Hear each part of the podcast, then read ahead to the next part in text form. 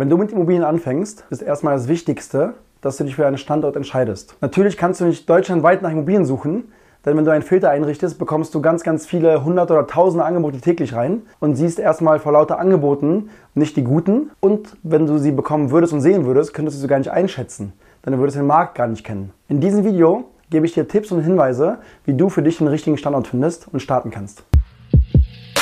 Experte erklärt. Bevor wir zu den Standorten kommen, die gut für dich sind, musst du erstmal überlegen, welche Standorte kannst du ausschließen. Und das sind die Standorte, die zu weit weg von dir sind. Das heißt, konzentriere dich auf deinen Wohnort. Der Standort muss für dich gut und schnell erreichbar sein. Denn auch in der Akquise, in der Verwaltung, bei Sanierungen musst du einfach schnell hinkommen können. Und das massive Vorteile, wenn du es tun kannst und massive Nachteile, wenn du erstmal lange fahren musst, um überhaupt den Standort zu erreichen. Es gibt natürlich Ausnahmen, da kann es sinnvoll sein, auch weiter wegzugehen. Zum Beispiel bei mir ist es so, ich wohne in Berlin, bin aber im Rheinland aufgewachsen.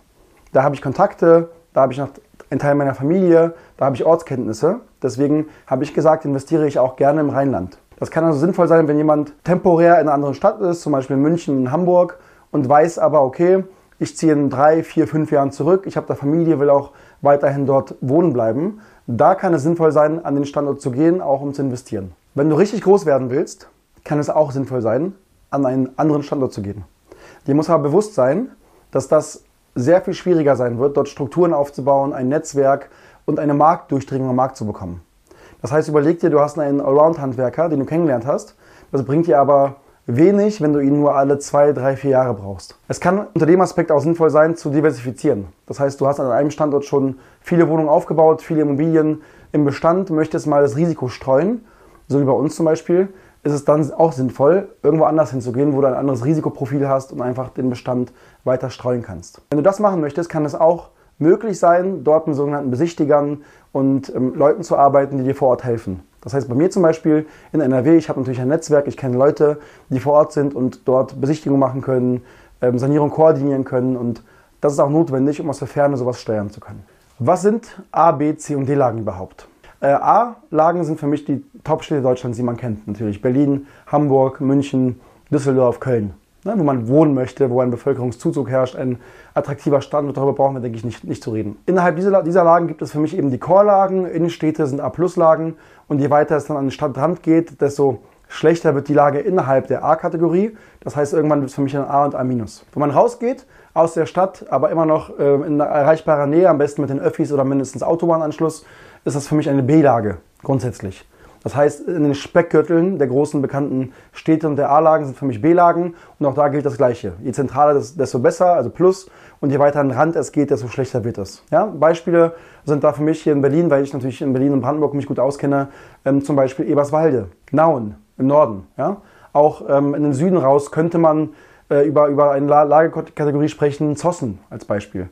Wahrscheinlich würden das die meisten so in Richtung B bis C einordnen, aber auch das hat sich entwickelt, hat einen guten Regionalbahnanschluss ähm, und könnte also auch als B-Kategorie bezeichnet werden. Genau bei Berlin, ne? anderes Beispiel, Oranienburg im Norden. Das sind alles für mich gute B-Lagen, wo man sehr gut investieren kann. So, je weiter man rausgeht, je weiter weg von, von dieser A-Stadt, desto schlechter wird auch die Lagekategorie für mich. Das heißt, in dem Ort hier bleibend, ähm, äh, geografisch bei Berlin, äh, sind wir zum Beispiel in Joachimsthal auch investiert.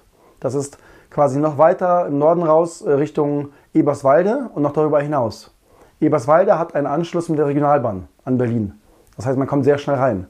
Nach Joachimsthal muss man in Eberswalde umsteigen, aber Joachimsthal hat auch einen eigenen ähm, Bahnanschluss. Da wohnen Menschen, da wollen auch Menschen wohnen, da merken wir auch immer wieder, dass jetzt auch Berliner rausziehen. Die Mieten steigen, da kann man aber sehr günstig einkaufen. Aber die Sicherheit ist natürlich nicht so gegeben wie im unmittelbaren Speckgürtel oder natürlich in Berlin selbst. Und das könnt ihr auch übertragen auf eure Region Deutschlands, ob jetzt Hamburg oder München, das ist für mich übertragbar. So, die D-Lage ist für mich natürlich in der Kategorie die schlechteste Lage. Da reden wir über entweder ganz kleine Ortschaften, Dörfer, die eine, Bevöl äh, eine negative Bevölkerungsentwicklung haben in der Vergangenheit und oder eine Bevölkerungsprognose für die Zukunft und meistens auch schlecht angebunden sind. Das muss nicht immer gelten, weil zum Beispiel gibt es auch Plauen in Ostdeutschland. Ist eine sehr strukturschwache Stadt wenn man sich ähm, Plauen anschaut bei Immobilien Scout, wird man sehen, da sind sehr viele Mietangebote. Das heißt, man muss sehr aufpassen, dass man einen bestimmten Standard schafft in der Lage, um überhaupt eine Vermietung zu bekommen. Und die wird nicht bei 8 oder 9 Euro sein, sondern eher in Richtung 4, 5, 6 Euro netto kalt den Quadratmeter. Da haben wir also eine große Strukturschwäche, obwohl es an sich eine für sich abgeschlossene Stadt ist. So, wenn man jetzt aber rausgeht in die kleinen Dörfer, das sind eben für mich D-Lagen. Das heißt, keine Anbindung an irgendeine große Stadt, Bevölkerungsentwicklung negativ, äh, in der Stadt auch das, die, die Stimmung ist natürlich auch wichtig. Das heißt, wenn man durch die Straßen läuft und mit Menschen redet und fragt, ähm, sagen Sie mal, wohnen Sie gerne hier? Ich überlege hier zu investieren. Was machen Sie in der Freizeit? Ziehen Leute nach dem Studium wieder her oder bleiben Sie in einer anderen Stadt? Ähm, so bekommt man also auch ein Stimmungsbild. Und wenn das auch noch zu den eben genannten Punkten eher negativ ist, wo Leute sagen, nee, eigentlich will ich hier gar nicht wohnen, aber ich weiß nicht, was ich machen soll. Und äh, auf die Frage hin äh, kommen Leute zurück nach dem Studium, erstmal lachen und sagen, nee, auf keinen Fall, sie bleiben weg. Dann ist es eher ein, ein, ein ähm, Indiz dafür, dass man dort vielleicht nicht investieren sollte, weil einfach keine Zukunftssicherheit gegeben ist. Und das ist eben auch die abschließend wichtige Frage. Du musst dich immer fragen, okay, kann ich an diesem Standort diese Wohnung in 20 Jahren noch vermieten? Wenn da ein Haken dran ist, dann kann man sagen, grundsätzlich okay, kann man machen als Investment, als Standort. Wenn da aber noch Fragezeichen sind, dann musst du entweder weiter recherchieren, um das zu erhärten, oder einfach eine andere Lage dir suchen. Es ist jetzt sehr wichtig dabei zu wissen bei der Standortauswahl, dass es sehr abhängig von der eigenen Strategie ist. Es kann also sinnvoll sein, in eine A-Lage zu gehen von vornherein, wenn man sagt, okay, ich brauche im Hier und Jetzt keinen Cashflow.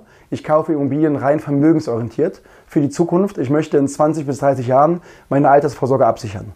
Da kann es sinnvoll sein, jetzt in Berlin zu kaufen, wo man vielleicht Kaufpreise bei Eigentumswohnungen je nach Lage zwischen 3.000 und 8.000 Euro hat und dafür mit Renditen zwischen 2 und 4, wenn man sehr gut ist, 5% einsteigt im Anfängerbereich, kann es sinnvoll sein, drauf zu bezahlen, wenn man weiß, okay, ich habe die Perspektive nach hinten raus, Cashflow neutral oder positiv zu werden.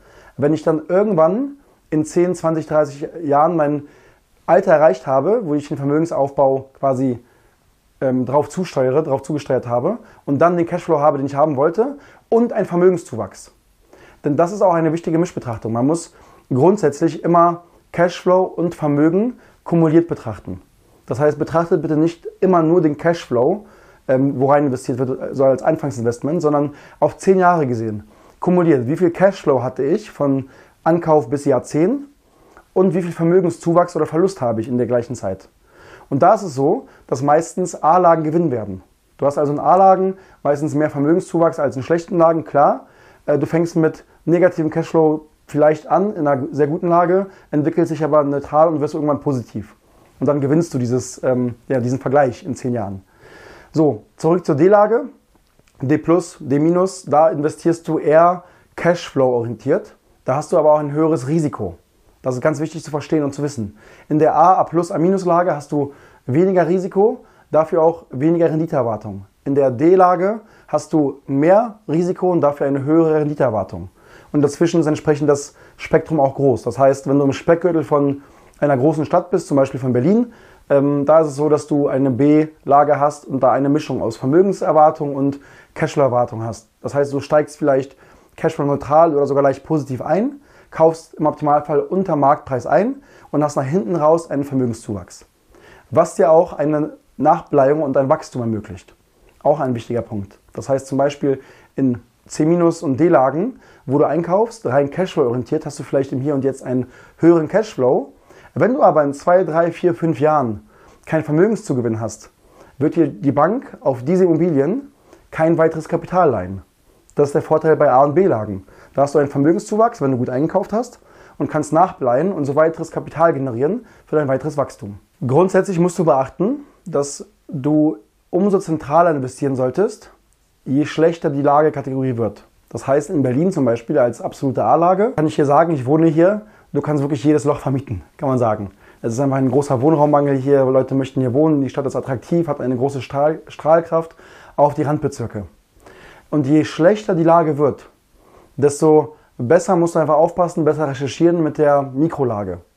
Desto zentraler musst du eben kaufen. Desto Richtung Plus der Kategorie musst du gehen und nicht Minus. Das heißt, als Beispiel, wenn du irgendwo in einer D-Lage kaufen möchtest, musst du darauf achten, im besten Fall, dass du sehr zentral bist. Irgendwann in einer Einkaufsstraße, natürlich ähm, der berühmte Kirchturm, ähm, ist auch immer ein Indiz, natürlich nicht ausschlaggebend, aber ein Indiz, weil früher wurden ja Städte so gebaut, dass die Kirche meistens in der Mitte stand. Deswegen kann sich an den Kirchturm orientieren, Einkaufsstraßen, Supermärkte, aber auch grundsätzlich am Stimmungsbild auf der Straße. Das heißt, du gehst besichtigen, schaust dir die Straße und die umgebenden Straßen an und redest mit den Leuten und fragst sie, okay, ich möchte hier investieren, sagen Sie mir bitte auch hier, wie ist Ihre Einschätzung? Ist das hier eine gute Lage? Ist das belebt? Wohnen Leute gerne hier? Oder ist das eine Lage, die schwer zu vermieten ist? Dann schaust du natürlich auch Immobilien Scout an und andere Portale, wo du die Mietangebote siehst. Wenn du siehst, okay, in der Lage gibt es wenig Angebote und die sind nicht lange am Markt, ist das grundsätzlich ein gutes Zeichen. Wenn du irgendwo bist, wo du viele Angebote hast, irgendwo am Rand dieser D-Lage und siehst, die sind schon 60, 80, 90 Tage am Markt, das passiert, dann weißt du, okay, das ist wahrscheinlich eine schlechte Lage, da lasse ich die Finger von. Ein weiterer Punkt, den du jetzt auch beachten musst, ist das Thema energetische Sanierungen.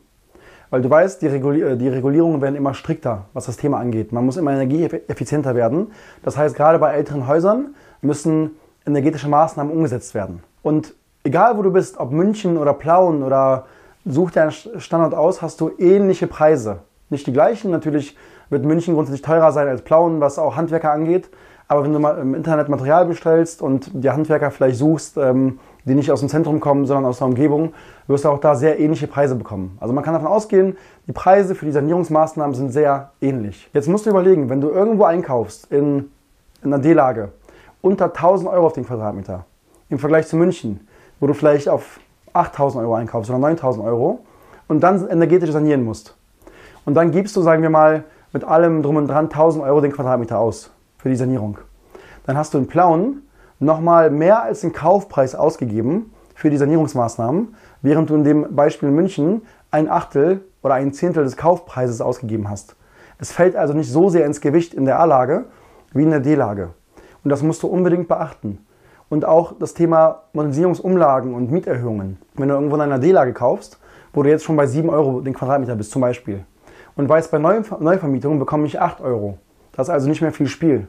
Und machst also eine, eine teure energetische Sanierung für 1000 Euro den Quadratmeter, dann kannst du mal wahrscheinlich gar nicht das Maximum umlegen, weil der Markt nicht bereit ist, das zu bezahlen.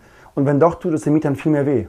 Denn wenn du 2 Euro umlegst bei 7 Euro netto Kaltmiete, ist das Verhältnis ein anderes als in München zum Beispiel, wo du eh schon 25 Euro hast, den Quadratmeter, die die Mieter bezahlen, und dann nochmal 2, 3 Euro draufschlägst. Das sind quasi nur 10% mehr.